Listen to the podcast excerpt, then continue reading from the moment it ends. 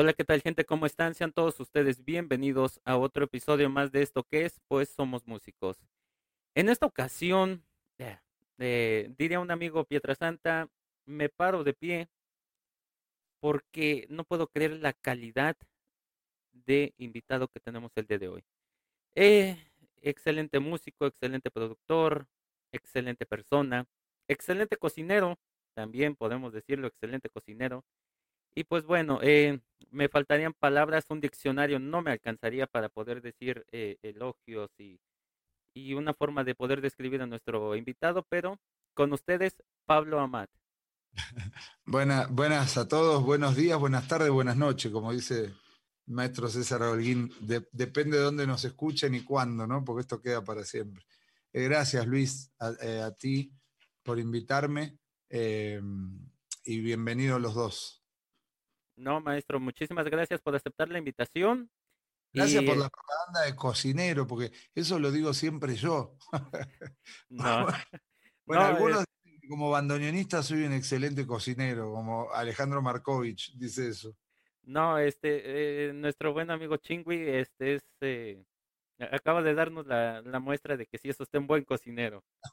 Abrazo grande a Chingui. Claro, por eso estaba, me mandó una foto de que le acabo de subir al Instagram de, cuando estaba haciendo el, asado, bueno, prendiendo el fuego en el Foro Sol. Sí, y, como, y como bien dice, se prendió la vaina y, pues sí, eso fue lo que pasó.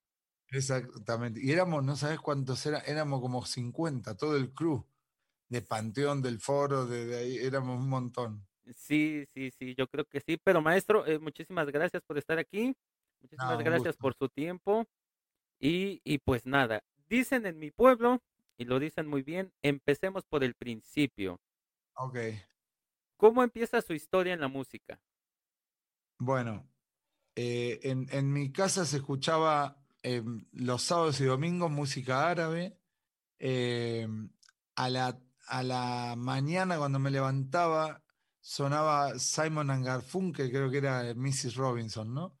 y, y, después yo iba a doble escolaridad entre, entre la, digamos, la primera parte de la mañana y después, cuando iba a la tarde, llegaba y comía, escuchaba música también, siempre música todo el tiempo. Mi mamá escuchaba varias funciones de música y había una a la tarde llamada la función de Mochín Marafiotti, que se ve que escuchaba, era muy rápido mi desayuno y escuchaba la cortina musical de algún programa, ¿no? Y siempre sonaba ese tema, que, que, que toda la vida creí que eran los Beatles, hasta hace poco creo me enteré que no.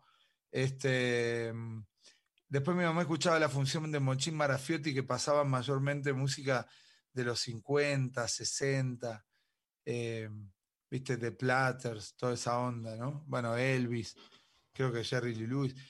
Y tuve un compañero que es mi amigo todavía, que es cantante también y productor, que se llama Marcelo Pleizán, que fue el que un día vino en mi primer día de la primaria en segundo grado, porque me cambiaron de escuela, y, me preguntó si me gustaba la música en un recreo. Y ahí comenzó todo. Ahí empecé a, prestarle atención a todo esto que estaba sucediendo, de, la música que me estaba entrando en, los, oídos y en la cabeza.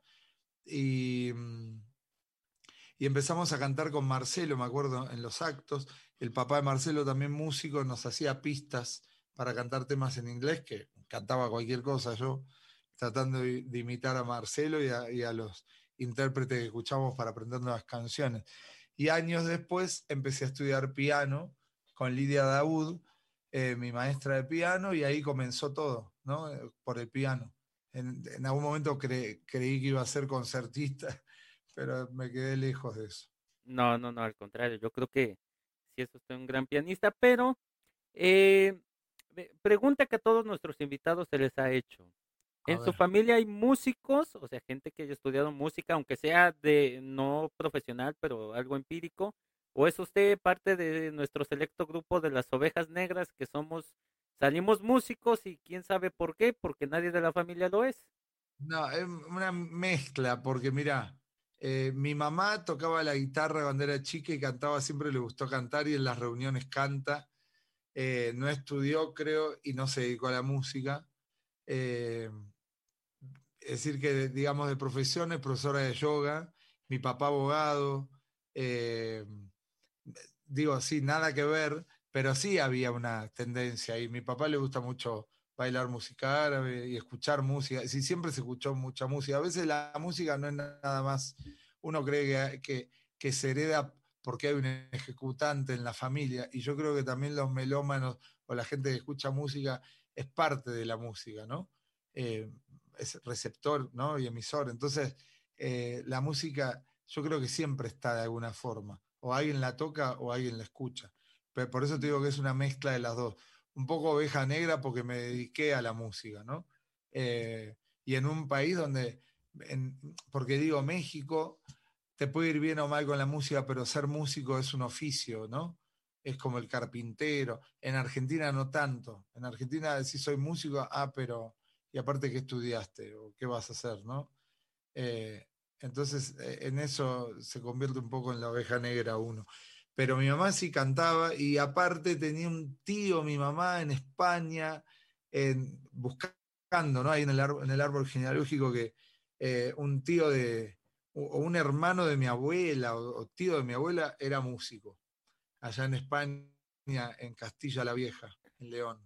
No, y este, y, y sí es, y sí es complicado porque muchas veces como que, bueno, vas a estudiar música, te vas a dedicar a la música, pero ¿cómo? O sea, pero pues si yo, yo soy esto, eh, yo me dedico a esto, tu, eh, papá se dedica al otro y, y, se vuelve complicado porque eh, siempre les pregunto eso, porque es un punto muy importante en nuestra vida como músicos.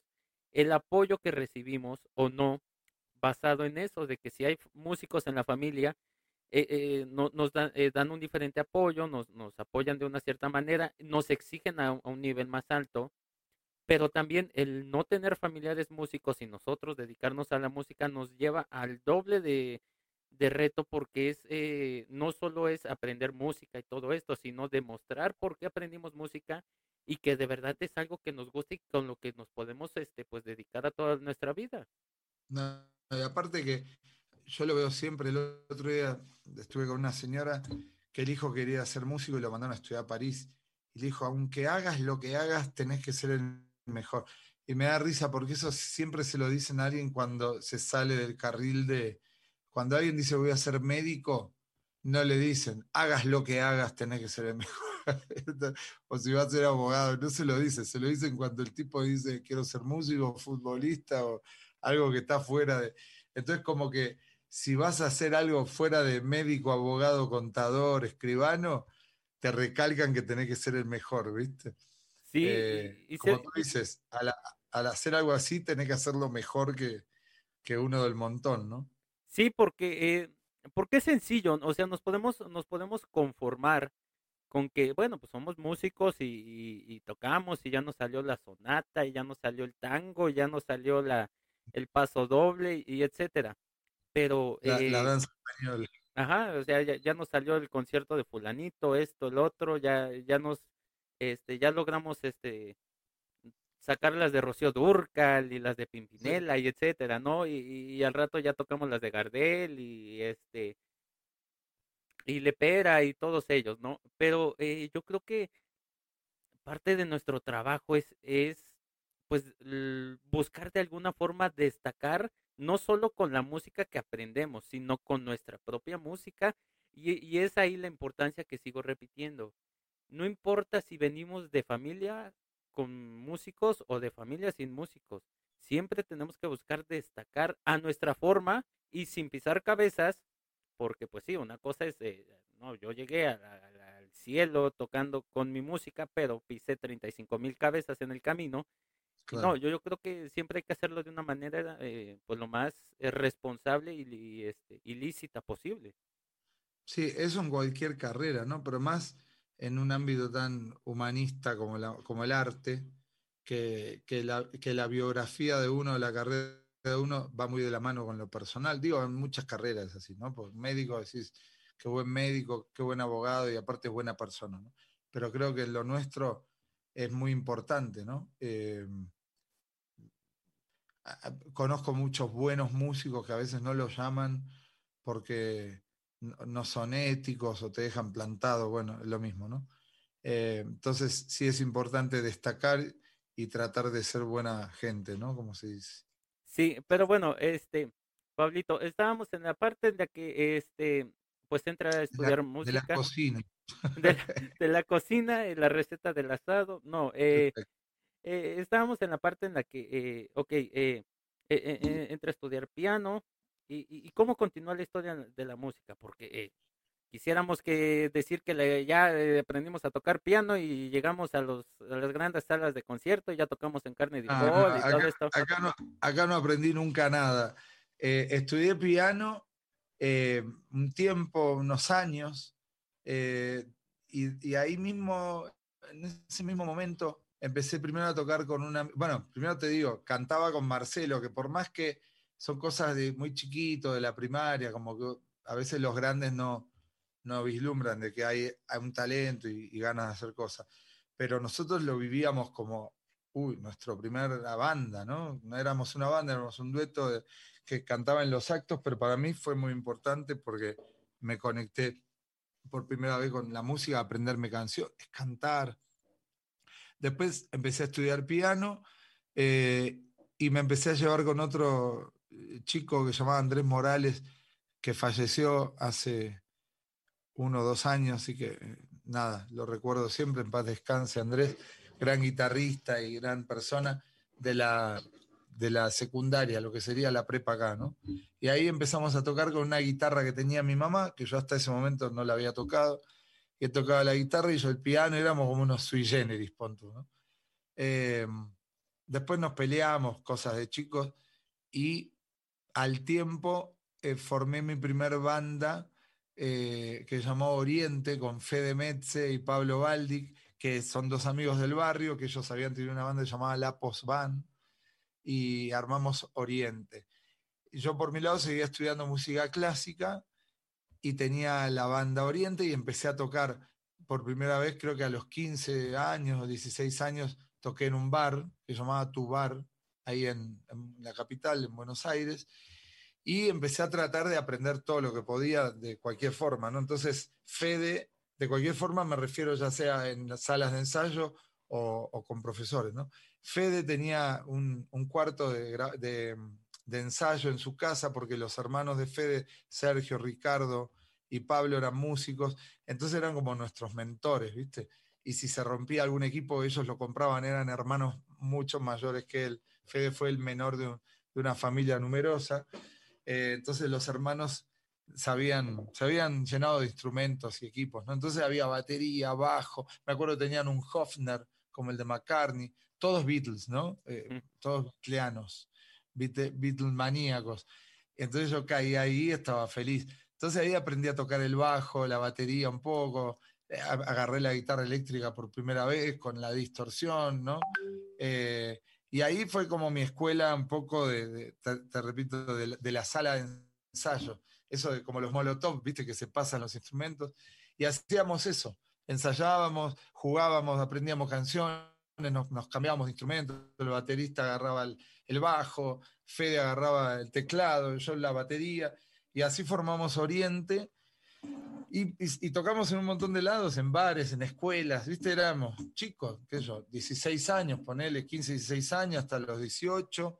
En el medio estudié piano, eh, estudié batería, bajo, me metía con cualquier profesor, aunque sea un par de clases, iba teniendo como noción de los instrumentos. Digo, gracias a eso hoy digo que soy multiinstrumentista, pero no es que eh, fui, por eso tú me dices maestro, te comentaba antes de la entrevista que no soy maestro de nada, porque no me recibí realmente de, ninguna maestría ni profesorado. Simplemente estudié mucho tiempo piano, estudié armonía y composición, un poco de bandoneón, eh, que yo después otros instrumentos que aprendí a tocar empíricamente, como la armónica, el sax, un poquito, el sax alto, eh, el bajo no lo estudié, la batería fui aprendiendo de músicos, amigos, ¿no? También, que son una escuela.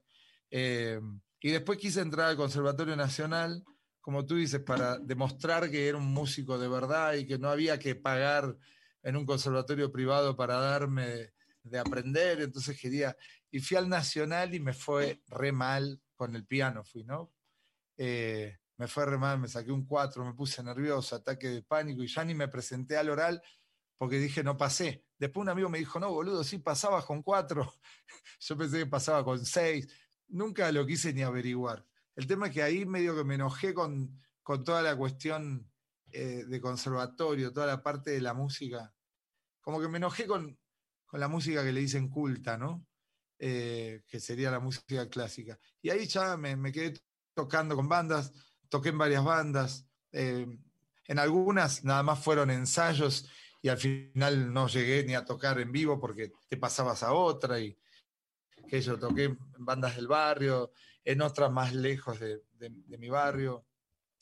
Eh, y para me perdí. No, eh, seguí, digamos, tocando y estudiando lo que podía. Empecé a grabar, eso fue muy importante. Me compré una porta estudio que la tengo acá, justamente me la traje para tenerla como de recuerdo, ¿no? Que es una Tascam de cuatro canales.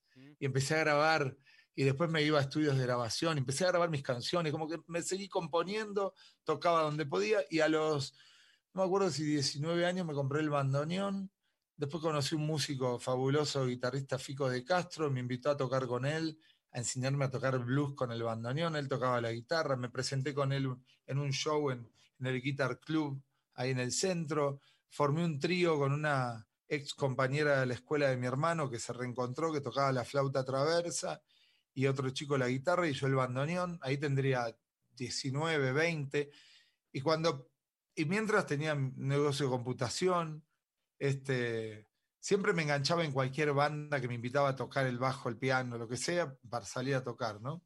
Eh, digamos que no era algo profesional porque nunca cobraba nada y aparte de ver a cosas pasajeras. Tuve otra banda, Tour que la formamos con Rodrigo del Río, Fede Metze y Martina Cuevide.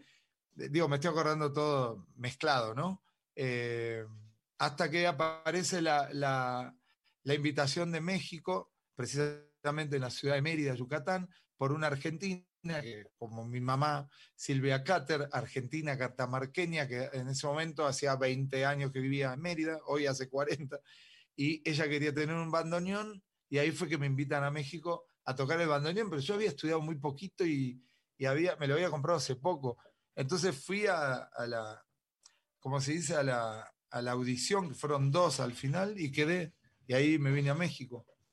Este, por eso te digo que no soy maestro de nada, fue todo, iba tocando y sucedían las cosas, ¿no? Bueno, eh, eh, eh, nos podemos poner exquisitos y, poner muchísimas, muchísimas eh, ¿cómo, le, ¿cómo le podemos decir? Muchísimos peldaños para decir, no, es que si te das cuenta, eh, comparado con fulano, sutano y el trabajo y el esto y los estudios, no soy maestro en nada. Yo creo que el, a modo personal yo puedo decir, Pablito es este, eh, Pablo es, es uno de los grandes maestros y, y, si, nos ponemos a hacer una encuesta, yo creo que el 99% de las personas que conocemos podrán decir, sí, maestro es un, es un maestrazo, aunque sea de la cocina, pero lo es. claro, como dijo un amigo mío, Johnny, uruguayo, el otro, yo quedé nominado el año pasado al, Latin Grammy, pero como músico, pero aparte como ingeniero de grabación. Y le digo, pero yo no soy ingeniero. Me dice, bueno, pero te las ingeniaste para grabarme. Sí, lo que, lo que sea de cada quien.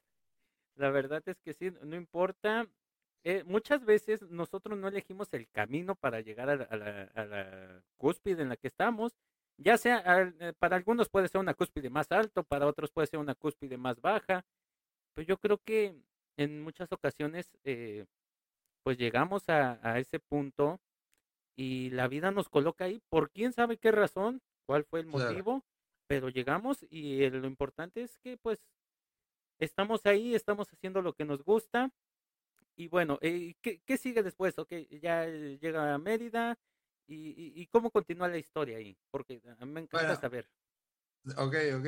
En Mérida llego y te digo, llegué invitado por, invitado por Silvia Cater, eh, actriz, eh, maestra de teatro, cantante, y una generadora de cosas, viste, de obras de teatro, de eh, eh, ¿cómo se dice cuando haces eh, unipersonales? ¿Monólogos? ¿Monólogos? Sí, monólogos, todo hacía Silvia, ¿viste? Y eh, como buena argentina, también promotora del tango. Entonces hacía muchas cosas de obras de teatro, pero eh, se encargaba mucho de hacer teatro tango, ¿no? Eh, entonces era una mezcla de obras de teatro con, musicalizadas, con textos que iba recopilando.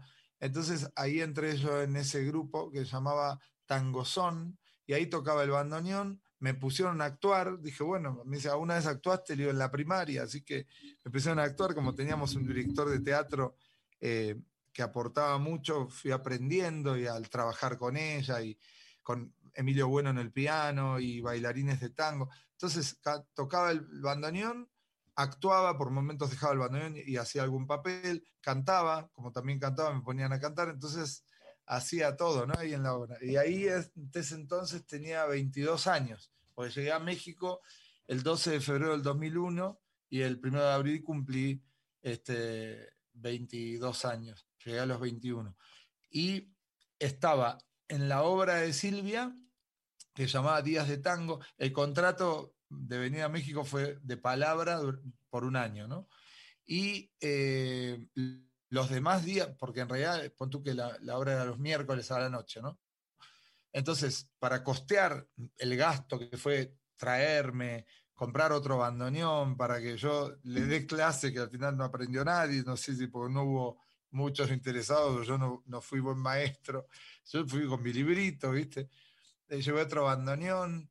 Eh, bueno, te decía, para costear todo ese gasto que, que representaba yo por haber venido, tenía que también trabajar, hacer algo más, ¿no? Aportar algo más. Entonces, como lo de la obra era un, era un digamos, una, una sociedad entre Silvia y eh, Rodolfo Cobos, que también es quien, quien tuvo mucho que ver de que yo haya venido, porque se pusieron de acuerdo entre los dos para traerme.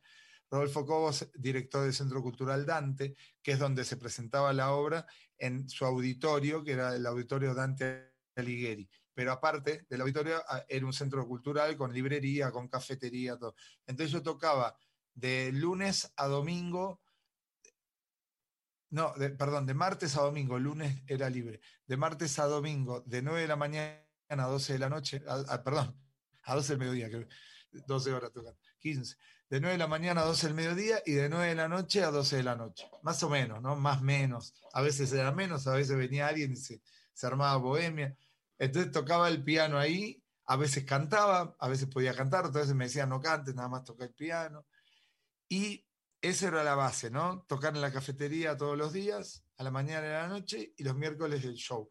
Y después empezaron a pasar cosas, vino Alejandro Filio, nos hicimos amigos, le habló muy bien de mí a Rodolfo. Después me empezaron a dejar hacer mi show solo con la guitarra eh, otros días en el auditorio, me acompañaban músicos y hermanos que tengo que son eh, Ángel Lugo, eh, allá en Mérida, ¿no? Pedro Sierra en el bajo y Richie Martínez en la guitarra. Eh, hice, compartimos escenario con María Teresa Gómez, que es una de las cantantes más importantes de Yucatán y, de Campeche. apareció Héctor Herrera Cholo, el comediante más importante del teatro regional allá en Mérida, y me invitó a ser músico de su compañía teatral, con Tanicho, que era un cantante muy importante, y Vicky Villa, nos fuimos de gira, después me invitaron a grabar en un disco, bueno, toqué en todos los teatros allá, en Teatro Mérida, en el Fantasio, en el, qué sé yo, en, el, eh, en todos lados, en la Sindish Canatún, tocamos en todos lados con diferentes conceptos, yo solo, con Emilio, con Silvia, yo con la guitarra. Mérida muy cultural y hay muchas cosas para hacer siempre, ¿no? Eh, y bueno, cuando parecía que ya se cumplió el año y no sabía qué iba a hacer, si me volví a Argentina, justo se salta una de las tantas crisis, la de la Rúa, que se va en helicóptero en diciembre del 2001. Yo cumplía 10 meses de estar allá, ya no sabía qué hacer, si me volvía, me quedaba en Mérida o qué. Justo había grabado un disco que lo hizo creo que la iglesia de Mérida para una especie de Olimpiadas de chicos de Latinoamérica. Y ese disco lo, produjo eh, un amigo que se llama Alejandro el Chato Abud, eh, que había trabajado con Noemí Gil en el lanzamiento de Fey años anteriores. Entonces, el disco este que está produciendo en Mérida, El Chato, eh, me invitan a grabar un tema y creo que grabo dos o tres canciones al final, con todos los cantantes del momento de Mérida, ¿no? Eh, estaba Denise Gasque, Eduardo Vázquez, Erika Millet, Javier Alcalá, bueno, éramos un montón. Y a mí me meten ahí, me invitan. Eh, gracias a Denise, que fue la que me llevó, Denise Gasque, que era mi novia en ese momento. Entonces, tiempo después, el chato viaja a la Ciudad de México y le muestra el disco, esto es lo que me contaron, ¿no? A Noemí Gil, a la tía de Faye, que estaban armando un bar acá en México, la Lun Cantabar. Y bueno, le muestra el disco y le dice, mira, escuché a este chico que es argentino, no sé qué. Y justo cuando yo no sabía qué hacer, me acuerdo que vivía con un bajista muy reconocido, Irán Gómez, eh, que había, eh, vivía en Cancún, y volvía a Mérida porque tenía su novia, y compartíamos la casa en ese entonces. Entonces, justo yo había perdido las llaves de mi casa y lo fui a buscar a Irán a la terminal de ómnibus de Mérida. Cuando vuelvo, abre la puerta para que agarre las llaves y tenía un mensaje de Noemí Gil invitándome a la Ciudad de México a cantar en el nuevo cantabar que iban a abrir como parte de los artistas que iban a, hacer show todas las noches. Y bueno, empiezo a hablar con, con Noemí, eh, me dice, venite para una audición, bueno, hicimos como una cosa, una coproducción, yo me pagué el pasaje y ella me pagó la estadía para poder audicionar. Y cuando llego a México, uno de los dueños del bar en Barrios Socios tenía restaurantes argentinos. Entonces cuando me ve, yo hago la audición, toco la guitarra, el piano, el bandoneón, muestro todo, por las dudas. Como nunca fui muy bueno en una sola cosa, cada vez que tenía audición hacía todo junto, ¿viste? Decía, capaz que si no le gusta como canto, le gusta como toco el piano. Y uno de los dueños de la de los socios, dice, yo tengo restaurantes argentinos, de día me gustaría que toques el bandoneón y cantes eh, en las parrillas, entonces ahí llegué y, ese era mi trabajo, de noche en la luna todos los días y de día tocaba en parrillas argentinas eh, tocando el bandoneón y cantando.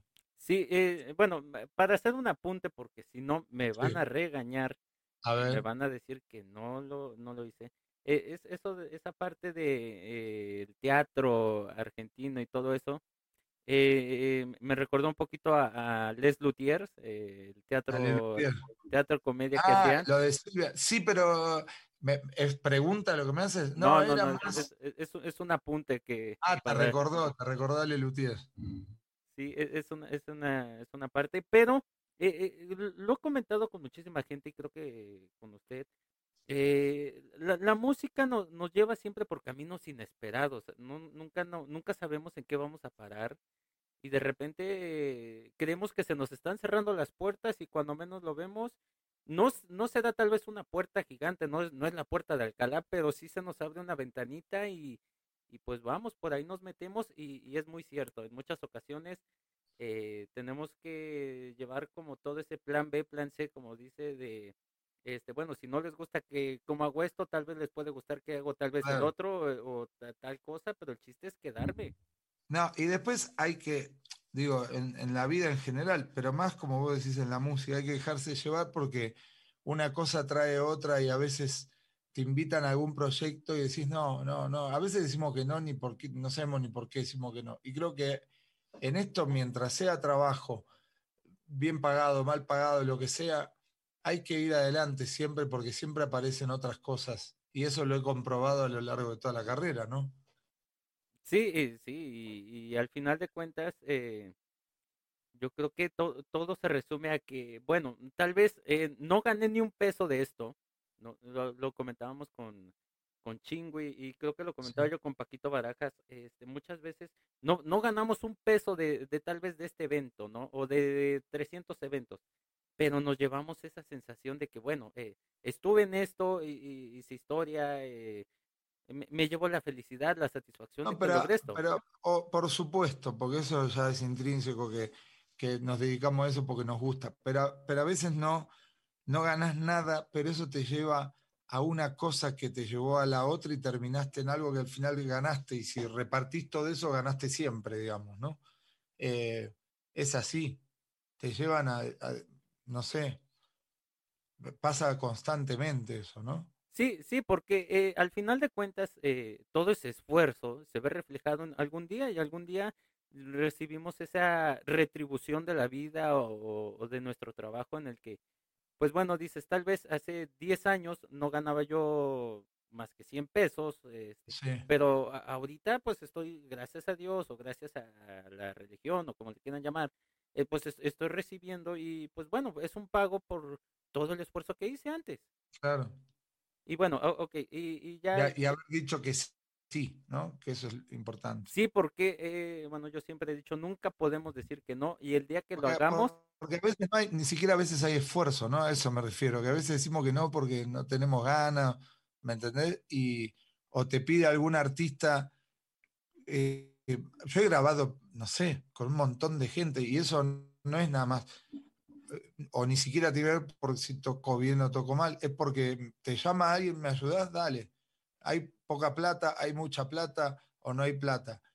Pero, porque, ah, viste que a veces, a cada rato veo esos mensajes, eh, para valorar tu trabajo tienes que dejar de tocar gratis, viste que aparecen esos mensajes en Facebook, en Instagram para que la gente valore al artista hay que cobrar. Y que, eh, son boludeces, porque es depende con quién, en dónde.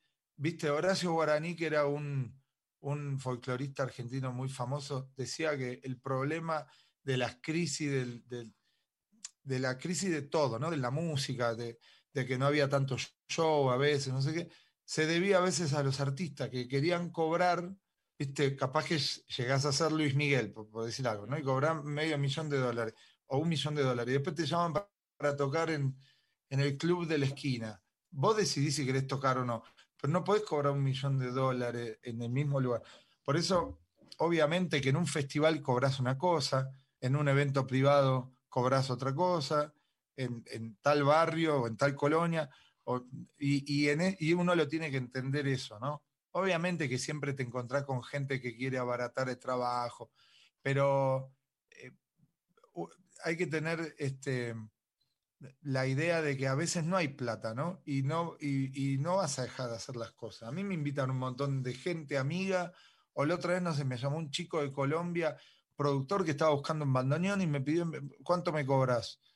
Le dije un presupuesto razonable acá en México, me dijo, no, yo estoy cobrando, no sé, un octavo por el disco, porque acá es otra economía, y entendés, ¿no? Lo que digo es como ahora en Argentina, que el dólar está en 200 eh, pesos un dólar, acá 20. Entonces, no podés cobrar lo mismo que acá, o a veces no podés cobrar. Entonces ahí tiene que ver si tenés ganas de hacerlo o no, o apoyar a la persona. Entonces no es nada más que hay que cobrar siempre. Yo no estoy de acuerdo con eso. A veces hay que echar la mano y, y, algún día te lo devolverá esa persona o otra o el, o el universo, o capaz que justo ese, eso que hiciste para ayudar a alguien explotó, le fue re bien y vos vas arriba con eso también, ¿no? Sí, y, yo creo que eh, es, es, un gran punto, porque mucha gente se ha casado últimamente por moda, no por gusto personal, no por idea propia, se ha casado por moda con la idea de que no, este, si soy músico, mi tabla va a ser, eh, yo cobro por, eh, por evento, supongamos, este, 20 dólares, ¿no? Y, es lo que yo voy a cobrar. Y el día de mañana llega eh, el amigo, el conocido, el, fulanito, y te dice, ¿sabes qué? Es que yo solo te puedo pagar este 10, 10 dólares, o tal vez ni 10, 8, ¿sí? Claro. Y, y, y uno puede uno decir sí o no, uno tiene ese libre albedrío, ¿sí? uno puede uno considerar, ¿sabes qué? Eh, pues tal vez no tengo nada que hacer, tal vez este pues es, una nueva experiencia, esto y el otro, pero no tiene nada de malo que un día cobres 20 dólares y un día cobres 5, si al final de cuentas vas a hacer lo que te, te gusta, vas a hacer lo que te divierte, eh, te vas a entregar a lo que tú quieres, y quién sabe si en ese evento en el que cobraste 5, haya un productor que te llame y te diga, oye, ¿sabes qué? Eh, me, me gustó lo que hiciste, tal vez eh, si trabajamos y hacemos esto, y tal vez de esos 5 dólares que ganaste, tal vez luego puedes ganar 300 y así te puede ir la vida. Entonces, dejemos de casarnos con la idea de que eh, de por sí ya tenemos muchos estigmas como músicos de la gente que no es música, o sea, que no estudió música, como para que nosotros nos metamos también. nosotros mismos, claro. Para meternos nosotros mismos a que, no, pues es que no, no, mi tarifa es esta y si quieres y si no, no porque también eso nos afecta y nos lleva a ser catalogados como músicos, pues, sindicalista. Sí, sindicalistas y por no decirlo de otra peor manera. y, la, y la vida siempre va a ser así. Yo siempre he dicho, bueno, hay, hay, hay eventos en los que no, no vas a cobrar ni un peso. Tal vez te, llevas, eh, como decimos aquí en México, te llevas tu torta y tu refresco, tu torta y tu el, juguito. El pancho y la coca, dicen en Argentina. la coca. Y listo, y ya, y, ni modo, pues este, a lo que sigue, y pues lo importante es que al final de cuentas te divertiste. Sí. Y, y, bueno, eh, ok, eh, ya estamos acá, ya estamos con, este, tocando en el cantabar, ya estamos con los, eh, en los restaurantes, ¿y cómo continuamos? Bueno, ahí trabajé varios años y pasaron un montón de cosas. Tuve un dueto un rato con Jimmy, un amigo cantante, eh, pero no pasó, no, no, no apareció ningún productor. Yo componía, grabamos demos, me echaron, volví, me volvieron a echar porque por una cosa por la otra, porque si tenía una novia y así era la relación conmigo en el bar. Hasta que eh, conozco a Leo, un cubano amigo, empezamos a cantar y todo empezó a fluir bien, ¿viste? Cantábamos, la gente le encantaba, nos empiezan a contratar en fiestas. Venía gente, bueno, viene un señor de Monterrey, dice, les pago un disco, nos pagan un disco, eh, no te digo millonario, pero muchos miles de dólares, tocaron los mejores músicos del momento a nivel internacional.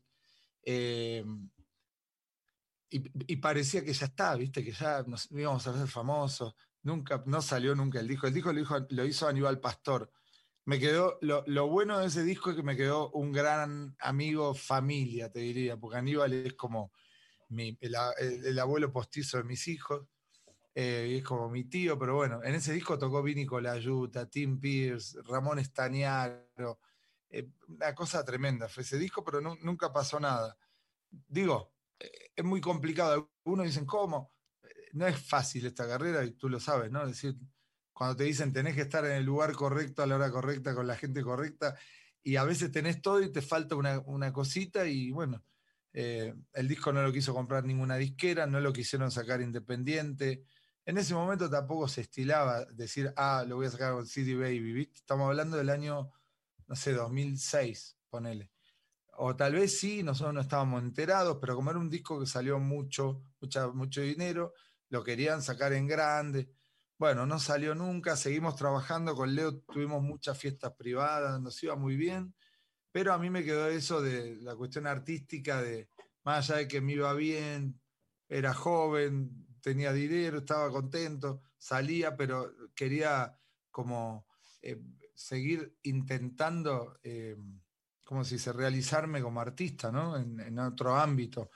Y, ahí con, bueno, no conozco, me, encuentro, me reencuentro con un chico del barrio de allá de Buenos Aires, Martín Murano, y empezamos a jugar al pádel y del pádel nos íbamos a la casa que tenía un estudio de grabación y componíamos canciones para nosotros, para amigos cantantes, para Diego Denver, Fabiola Figman, amigos, ¿no? Que estaban ahí alrededor nuestro, que están todavía, hasta que empezamos a componer tango, medio jugando a hacernos los Gardel y Lepera, ¿no? o los Lennon McCartney, eh, entre tangos, eh, tangos fusión, baladas, mezcladas, hacíamos lo que queríamos y sacamos un disco que le pusimos La Fábrica de Tango porque mi mamá le mostramos dos o tres temas y dijo, ustedes son una fábrica de tangos. Entonces hicimos un disco con nueve temas que llamó La Fábrica de Tangos, hicimos una portada que era una persiana de un, de un changarro, muy así, y lo empezamos a repartir a los amigos. Hasta que vino un día eh, Carlos Marelli, amigo de, de, Martín, que había hecho una disquera digital, eh, y dijo, ¿por qué no sacamos este disco? Y lo sacó a la venta a nivel digital. Después yo conocí a César Holguín, que fue mi maestro de bandoneón, fue el director de la Orquesta Mexicana de Tango, para quien después grabé tres discos como invitado cantante. Hoy soy el productor de César, aparte que es mi amigo, ¿no? Eh, y, César me consiguió que nos saquen el disco físico acá en México. En ese interín viene un amigo mío, Hernán Luna, que nos conocíamos, eh, él es postproductor de Telefe, de un canal de, Argentina, digamos, el equivalente Azteca acá. De hecho, Telefe y Azteca se unían y hacían coproducciones juntos o se compraban la lata de la novela. Y Hernán vuelve, después de haber hecho dos novelas, Montecristi o Amor en Custodia, regresa de Argentina a México otra vez a hacer una novela, Pasión Morena. Y ahí te cuento esto porque tiene que ver, dentro de, digamos, yo soy cantante, compositor, tanguero, productor, pero también he hecho música para, para novelas, para cine, para radio, eh, comerciales, todo. Y una de las personas que me metió en eso fue Hernán Luna, porque dijo, che, vamos a hacer una novela argentina, pero la versión en México. Eh, ¿Por qué no me mandás canciones a ver si, te contrato a vos o a algún amigo? Y yo le mandé temas míos, de Martín, de todo el mundo. Y me acuerdo que en esa época yo estaba tocando con Raúl Di Blasio, estaba de gira. Eh, no me acuerdo, creo que Tampico o en Chetumal, no me acuerdo porque fue así, íbamos, viajábamos por todo México. Y me llama Hernán y me dice, te eligieron dos canciones tuyas, así que cuando vengas, llamame porque vas a hacer... Yo estaba súper feliz porque nunca, siempre como compositor, repito, más allá de ser cantante, músico, productor o lo que sea, como compositor, lo que más querés es como el cantante que quiere cantar, ¿no? En una fiesta, en un bar, en lo que sea como compositor querés escucharte en la radio o en la tele, ¿no? Entonces dije, me voy a escuchar por primera vez una canción mía en la tele. Yo estaba feliz. Vuelvo y le, cuento a Martín, ¿no? Con el que teníamos el dueto de la fábrica tango, y le digo, hagamos todo juntos. Sigamos juntos, más allá del, tango, hagamos esto juntos. Bueno, la cuestión es que nos metimos ahí en Azteca y hice con Martín una novela. Eh, y luego en ese interín, bueno, me, pasé lo de la fábrica. Con la fábrica de tango nos empezó a ir muy bien también, a tocar en todos lados, festivales, bares. Salió el disco en Argentina. Eh, bueno, hicimos este, esta novela La Música y luego Hernán se volvió a Argentina y nos dijo si no queríamos concursar para hacer la música de la cortina musical de una novela en Argentina con Pablo Echarri, que era un actor, es un actor muy importante eh, y galán de telenovelas, ¿por qué no decirlo? Y aparte era el productor él también en ese momento y quedamos nosotros como la cortina de la novela, somos el elegido. Ese, ese tema nos abrió las puertas en Argentina porque quedó el tema en la cortina, como cortina de la novela, quedó nominada Mejor Cortina Musical para el Martín Fierro, que fue un premio que no ganamos, pero quedamos nominados. Después que nos sacaron los dos discos que habíamos hecho hasta ese entonces, en Argentina, con uno ganamos el Carlos Gardel. Eh, y bueno, luego de eso nos separamos con Martín. Él decidió seguir su camino solista con el pop y yo me quedé eh, solo con la fábrica de tango, pero no decir. Pero no iba a seguir como la fábrica de tangos porque era un dueto la fábrica de tangos. Y ahí me hago solista y armo mi grupo con mis amigos. Eh, está Juan Manuel Rodríguez en la batería, Alejandro Gómez en el piano, Damián Tuso en la guitarra y César Coria en el bajo. Digamos, los músicos estables. Hubieron otros músicos que, pasaron, como, o, que son músicos invitados siempre, ¿no? Como Mario Cortés, eh, Roberto, eh, me olvidé el, apellido, Roberto Gómez, creo, eh, Morán, Israel Torres, siempre músicos que, que van y vienen, que son invitados siempre, pero como en la banda estable, hice Pablo Madi su cuarteto tango rock y ahí siguió la historia, ¿no? Y en el medio me invitan a hacer otras canciones para novelas acá y ya las seguí haciendo solo. Luego me, asocié con Demián Cantilo, eh, uno de los últimos bateristas de Paté de Foix, hijo de una leyenda del folk rock en Argentina, Miguel Cantilo. Y Demián fue el que me invita al estudio de grabación que él tenía en Habanero Sound, en Habanero Films, que es una productora eh, de cine, que, digamos el director es Ray Sinatra, y ahí me asocio con Demian y empiezo a manejar el estudio con Demian, y ahí es que me meto a, operar y, fue porque, por todo lo que hoy tengo mi propio estudio también y sigo teniendo con, con Demian el otro y este también es de Demian. Y bueno, entonces seguí como productor ya solista, como músico y cantante y productor propio solista con mi grupo. Eh, y, también al quedarme solo ya me invitaban a, tocar con otros músicos y yo no había que consultar con nadie. Entonces ahí es cuando empiezo ya como bandoneonista, como músico, digamos, con la faceta solo del bandoneón, a decir que sí a todo el mundo que me invitaba, porque antes, como estaba con la fábrica de tangos, cada cosa, cada invitación era consultarlo con alguien, ¿no? Con Martín en ese caso. Entonces, o, con Leo, cuando éramos el otro dueto que te contaba, al quedarme solo, todos los que me invitaban, como tú, que me invitas a una entrevista, sí, dale, mañana ya, es más práctico, ¿no?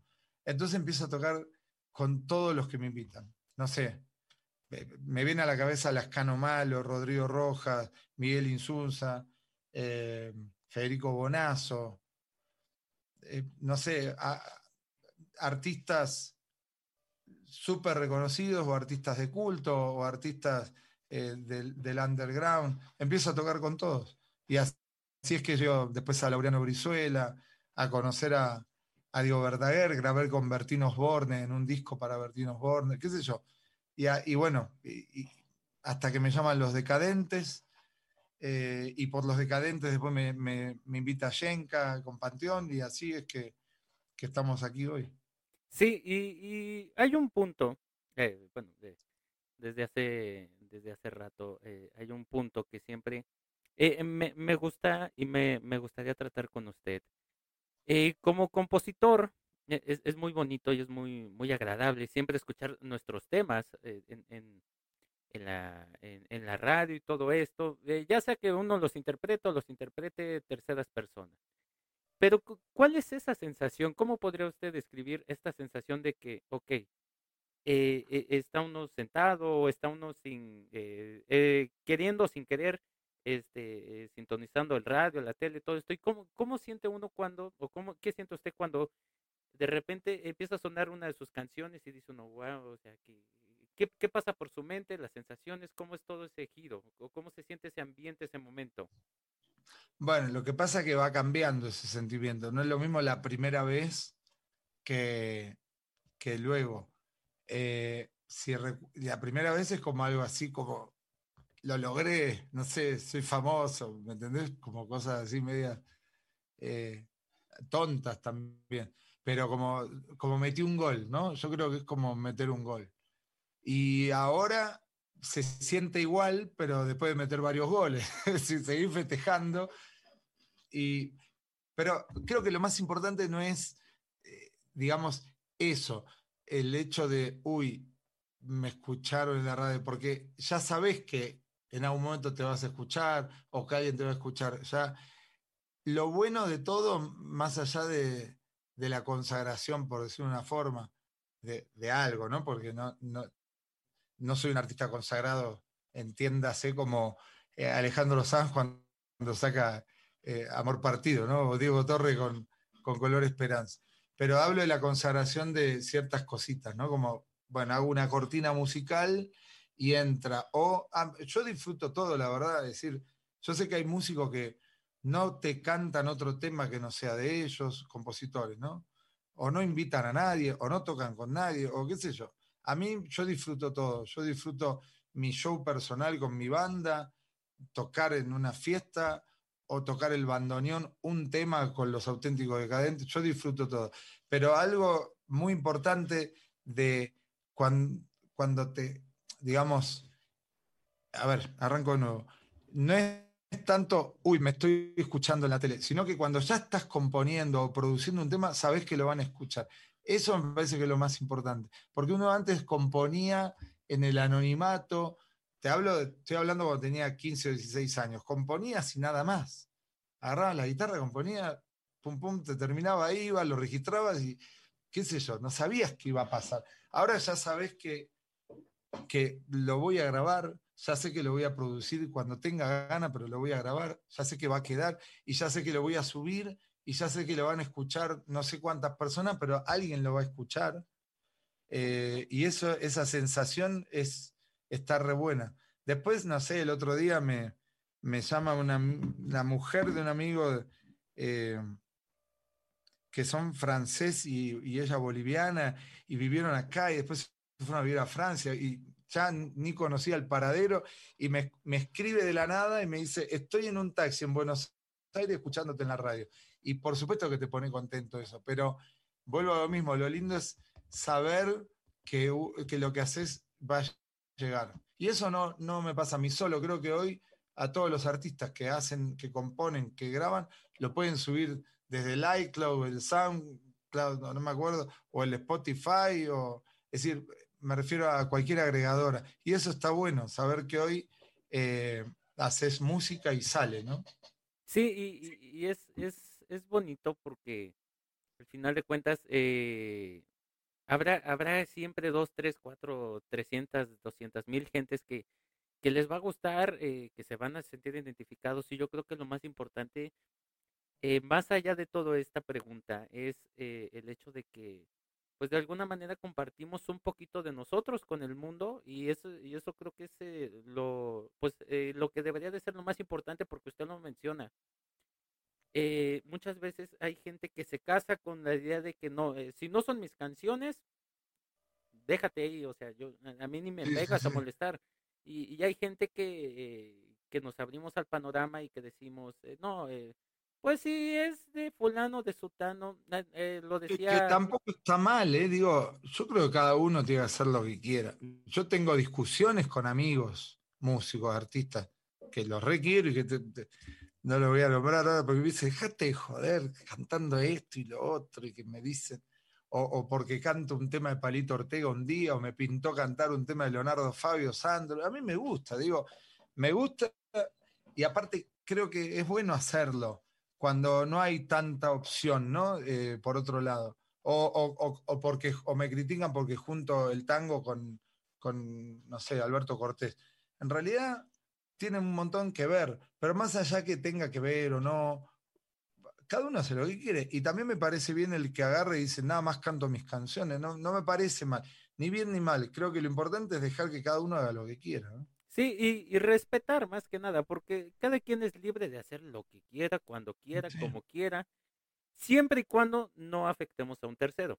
Eso, hay, que tener, la conciencia de que tú, tú, eres libre de hacer lo que se te antoje. Y, yo, iba yo a citar al recién fallecido Vicente Fernández, que él cantaba canciones, a él le llegaban, oye, ¿sabes qué? Mira, eh, encontramos tal pieza de tal compositor, ¿es conocido? No, no es conocido, pero pues la rola pega. Pues, supongamos, urge de Martín Urieta. Claro, ¿Qué hizo? la, grabamos, jaló, pegó. Es uno de esos iconos. Tal canción también. Y, así ha sido. Hay, hay artistas que se casan con que no, si, si mi compositor, eh, en este caso, ya sea un miembro de la banda, un miembro externo, si mi compositor no la hizo, no la canto. No la canto, claro.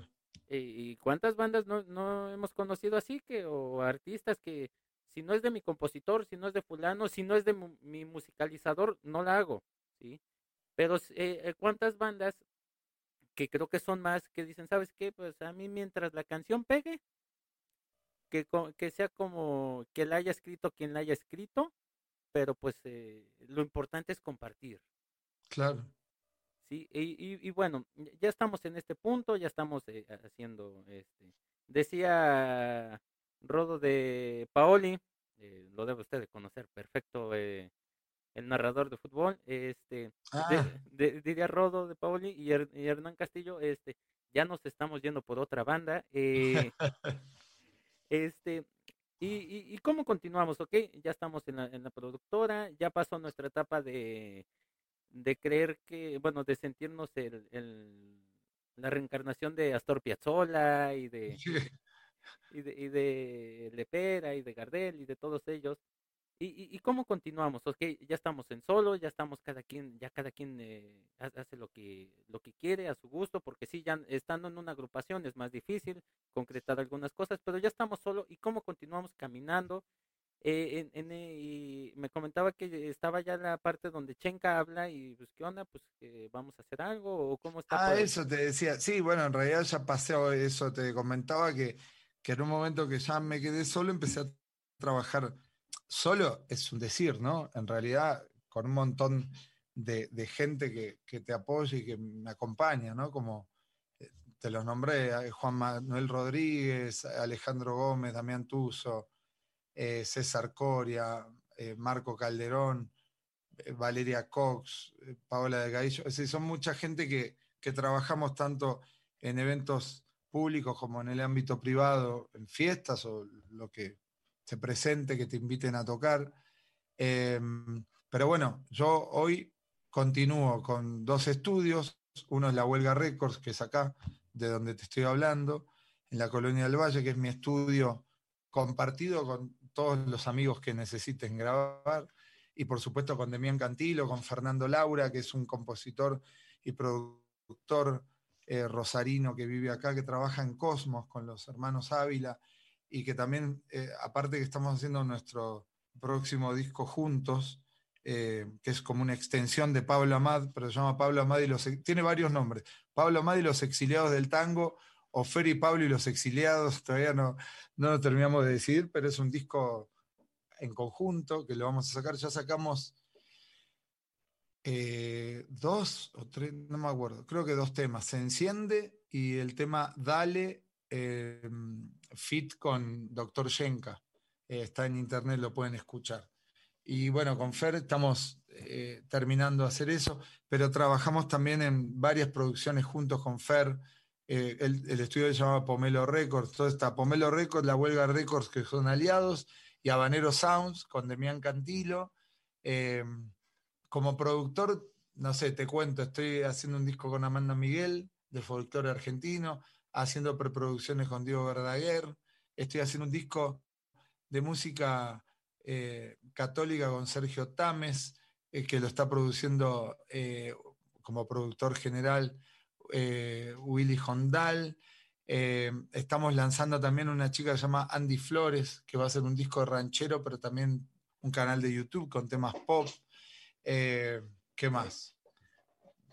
Bueno, te decía, haciendo lo mío, eh, sigo tocando con mi grupo, nada más que está volviendo esto, entonces eh, lo de los shows públicos todavía no nos estamos animando a salir. Y estoy con el bandoneón tocando con, las bandas que me invitan, te digo, con, con Panteón Rococó, estuve en la, en la Arena México en el 2019, la Arena Ciudad de México, dos fechas, y ahora acabamos de hacer el Foro Sol, bueno, ellos acaban de ser y nosotros tuvimos la fortuna de ser invitados. Eh, tres Foro Sol llenos. Es la banda, bueno, tú lo sabes, la banda de México que por primera vez hace tres Foro Sol juntos. Así que yo no me daría miedo decir que los 30 años de Panteón se van a festejar en el Azteca. Aunque cuando lo decía ellos ponían cara de nada. para mí va a ser así, es el futuro eh, próximo de, eh, de, Panteón Rococó, ¿no? Sí, no, yo, yo creo que eh, eh, lo, lo, platicaba yo con Chingui, este, Panteón Rococó para héroes de, de la patria, aquí en México, Panteón Rococó, porque sí, nos podemos poner, nos ponemos, podemos ponernos a buscar en, los, en, lo, en la historia y todo esto, y yo no recuerdo una banda que haya llenado, que haya tenido tres fechas continuas o sea, seguiditas, y a reventar como estuvieron, porque estuvieron... Creo que, que, no solo de México, creo que... En Iberoamérica. Eh. no, no, no, me refiero, creo que ni los Rolling Stones, es decir, los Rolling Stones tuvieron el Foro Sol, pero no sé cuánta fecha hicieron. Digo, bueno, no nos vamos a meter en... En, discusiones que luego nos pueden salir mal. Pero, pero, de bandas de México, nadie. No, y, y, yo... Y, yo creo que, eh, no, para los 30 años eh, en la luna, eh, Panteón Rococó en la luna puede ser excelente. un azteca seguro, ¿no? Eh, sí, sí, yo, yo creo que yo también apuesto lo mismo. Podría yo apostar mis, mis fichas aquí en el azteca. Y hasta eso puedo decirlo y con toda la certeza, espero no quedar mal, este, que sería reventar igual. No importa. No, no, no, es que si llenan un azteca, que no te sea raro que saquen otro Azteca. Es decir, porque, porque aparte los, los, los, fans leales de Panteón no te van a un solo concierto. No, no.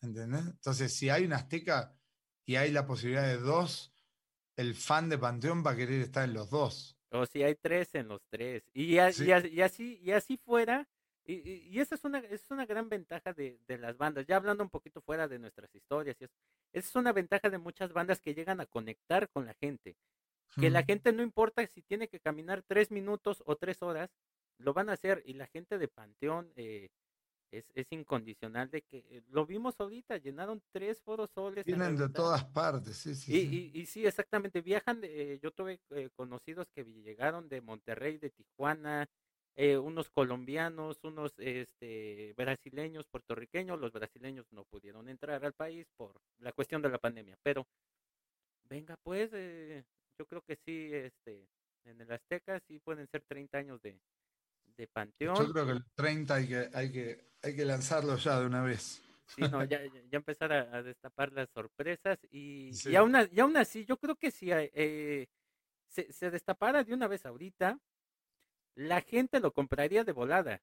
Sí, yo creo que sí, sí, sí. Y, se vende y la gente... ¿No sabías que se comenta por ahí que el sábado 11 de, ¿cómo se dice? El sábado 11 de diciembre, porque en realidad Panteón tenía tres arenas llenas que se suspendieron por la pandemia, pero cuando lanzaron, no es que reacomodaron así eh, en, tres días, creo que lanzaron el sábado 11 y antes de reacomodar esos boletos, lo pusieron a la venta y creo que se llenó en 30 minutos. 22. 22 minutos se llenó. ¿22 minutos en serio? Sí, 22 minutos. es, impresionante, es como YouTube. ¿Viste? decir, es impresionante. Y, bueno, y volviendo a haber estado ahí con el Chingui, con Giovanni, con todos los Panteón, con Paco, con Gorri, con Darío, Tanis, bueno, después está Pinaca, Fede, bueno, Yenka, Misa, Misa eh, ¿qué me olvido? Hércules en la trompeta, Gustavo, Felipe, no me olvido de nadie, ¿no? Eh, bueno, Leonel. Fue una de las experiencias más, más lindas arriba y abajo del escenario, ¿no?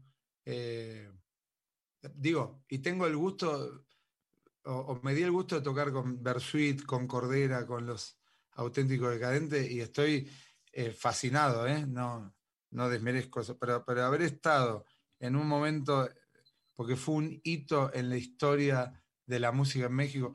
Eso estoy súper agradecido, ¿no? Es decir, eh, nada, es como que fue lo más top, ¿no? Profetas en su tierra, ellos, los panteones, y estar nosotros ahí, súper agradecidos. Sí, y, básicamente, pues, eh, creo que es, es algo que eh, lo comentaba yo no hace mucho, es algo que eh, no importa la cantidad, los millones de pesos que te pudieran dar, o de dólares, de libras esterlinas, eh, Dow Jones, etcétera, las acciones de toda Wall Street, yo creo que con nada de eso podrías comprar lo que se vivió en ese momento a, modo personal. No, pero yo siempre jodo y digo, boludo, estamos acá y encima nos pagan, digo, porque creo que, a ver, creo que cualquiera de nosotros lo hubiera hecho gratis. Y yo se lo he dicho a Yenka, ¿no? Es decir, y encima nos pagan. Eh, así que es una cosa de, sueño, ¿no? Sí, sí, yo creo que es, es, ese cumplir ese sueño, ese, y sí, yo creo que... Creo que mucha gente hubiera pagado para estar ahí, ¿me entendés? Sí, sí, sí, yo creo que sí, si hubiera habido dos, tres, cuatro personas o trescientas mil que hubieran dicho, ¿sabes qué? No importa, eh, ¿cuánto cuesta? Yo quiero estar ahí. Claro, sí, sí, sí. Pero bueno, eh, maestro, eh, entrando a la parte final de nuestro episodio, que, que pueden ser 300 mil más, no hay problema aquí, el chisme es, lo que jala. Este, entrando a la parte final, ¿tiene usted algún compositor, arreglista, productor que usted admire? Un montón, de, de todas partes. Eh, ¿Tengo que elegir uno? No, los que usted guste decir, eh, si quiere usted extender tres horas, aquí nos estamos. Mira, de México te puedo nombrar, eh, por supuesto, Armando Manzanero, obvio, ¿no? Bueno, Martín Urieta lo nombraste, José Alfredo, creo que José Alfredo es como top, ¿no? Sí. Es como el Atahualpa Yupanqui argentino. Eh, productor, no, no, no, pueden ser. Te voy, a decir productor, este, te voy a decir un productor que yo admiro un montón, mexicano, Chucho Rincón. Upa. Eh, por supuesto que eh, después te puedo nombrar a Aníbal Pastor, que es mi amigo y que lo admiro un montón. Eh, qué sé yo, Aneiro Taño, bueno, Santolaya, ¿cómo se llama? Chorro López, lo que quiera. Pero de México, Chucho Rincón. Y, lo, y y lo conocí y tuve el honor de, charlar con él y compartir un montón de momentos y aparte de grabar con él, y es un grande, Chucho Rincón. Fue guitarrista de José Alfredo, me ha contado historias de José Alfredo y es un genio, Chucho Rincón. Eh, otro gran productor, bueno, gran productor, compositor, artista completo que me gusta acá, Joan Sebastián. Me parece así, hay gente que no sabe. La otra vez, ¿con quién hablábamos? Bueno, uno de los discos más importantes de, En paz descanse de, Vicente lo hizo Joan Sebastián. Eh, lo ha producido a, Diego Verdaguer, es un genio Joan Sebastián. Bueno, Juan Gabriel es uno de mis artistas preferidos acá en México. Eh, bueno, de Argentina te puedo nombrar todo, ¿no? Charlie, Spinetta, eh, Fito Páez, Andrés Calamaro, de bandas, Cerú Girán, eh, Bersuit Bergarabat, de Inglaterra, lo típico, ¿no? Y, no escapo de eso, de Beatles, Queen, eh, The Who, Supertramp, y no sé, de Estados Unidos, Billy Joel, eh, bueno, Elvis, por supuesto. Te estoy nombrando todo mezclado, Jerry Lee Lewis, qué sé yo. Eh, eso. sí, sí, yo, yo creo que eh, yo creo que todos esos eh, personas que admiramos son parte de lo que nos nos ayudan a, crecer como músicos porque no, los tomamos como gente a seguir. como referente. Me hablando de referente Quincy Jones, ¿no? A veces me pongo a ver videos de cómo producían ahí con Michael Jackson. Eh, eh, tengo una, yo tengo una mezcla tremenda de música, ¿no? Eh, a veces siento que escucho siempre lo mismo, pero es tan mezclado que todavía no terminé de escucharlo.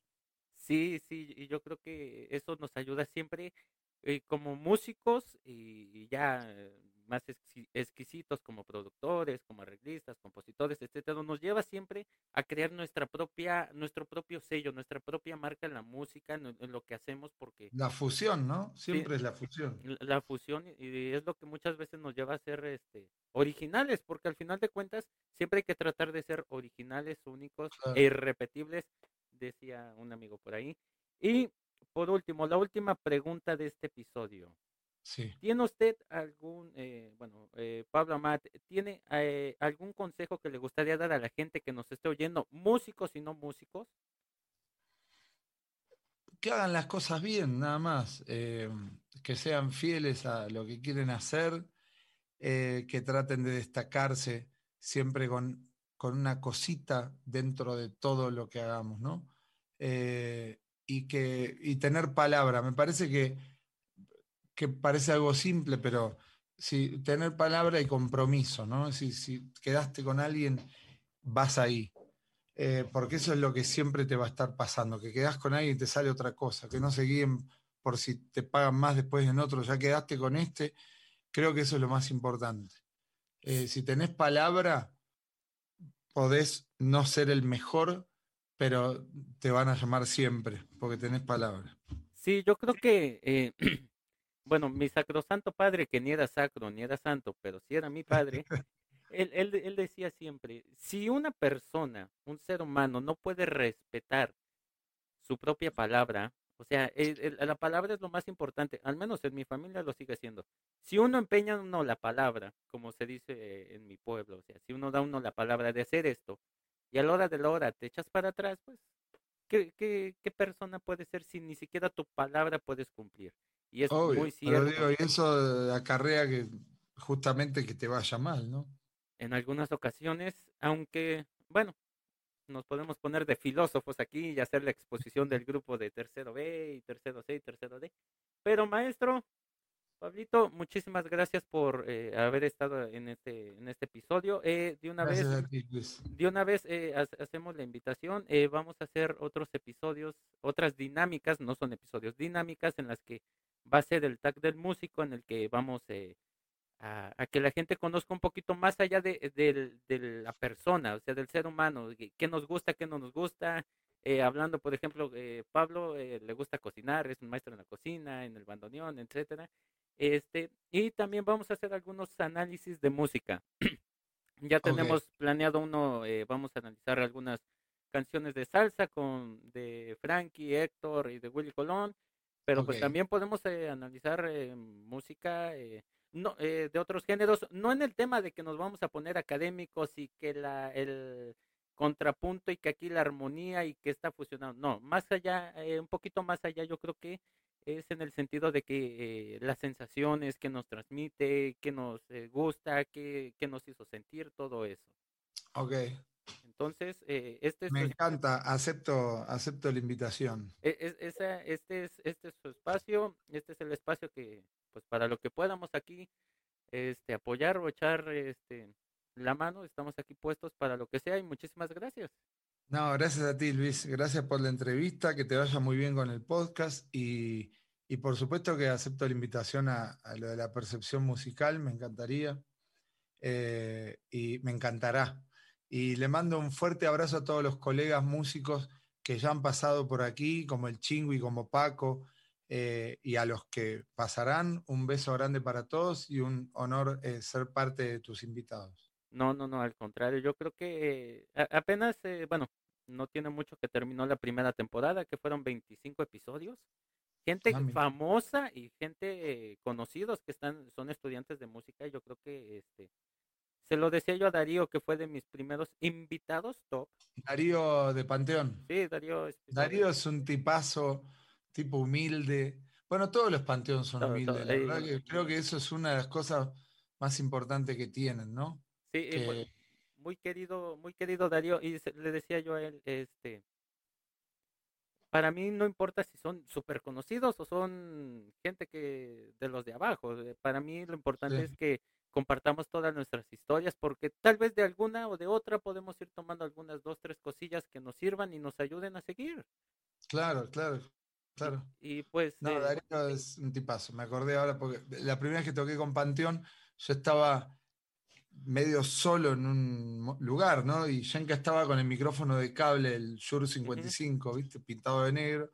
Y estaba, y no sé, se ve que Darío percibió que yo me sentía solo y vino ahí con el bajo al lado mío. Te paso. Eh, todos, ¿no? Pero recuerdo eso y se lo conté la otra vez a Darío. Eh, pero bueno, nada. Gracias por la invitación nuevamente y espero que nos sigamos viendo pronto. Sí, y pues nada, gente, no nos queda otra cosa más que agradecerles a ustedes su tiempo. Eh, recuerden que nunca, pero nunca de los nunca permitan que nada ni nadie les eh, trunque su sueño de, alcanzar eh, ser músicos o lo que ustedes quieran. Recuerden que a pesar de que el camino pueda parecer muy escabroso y tétrico y tenebroso y el miedo nos puede invadir, siempre encontraremos al final una luz de esperanza que nos ayudará a lograr todos nuestros sueños. Y pues nada, gente, recuerden que esto es lo que hay. Hasta pronto.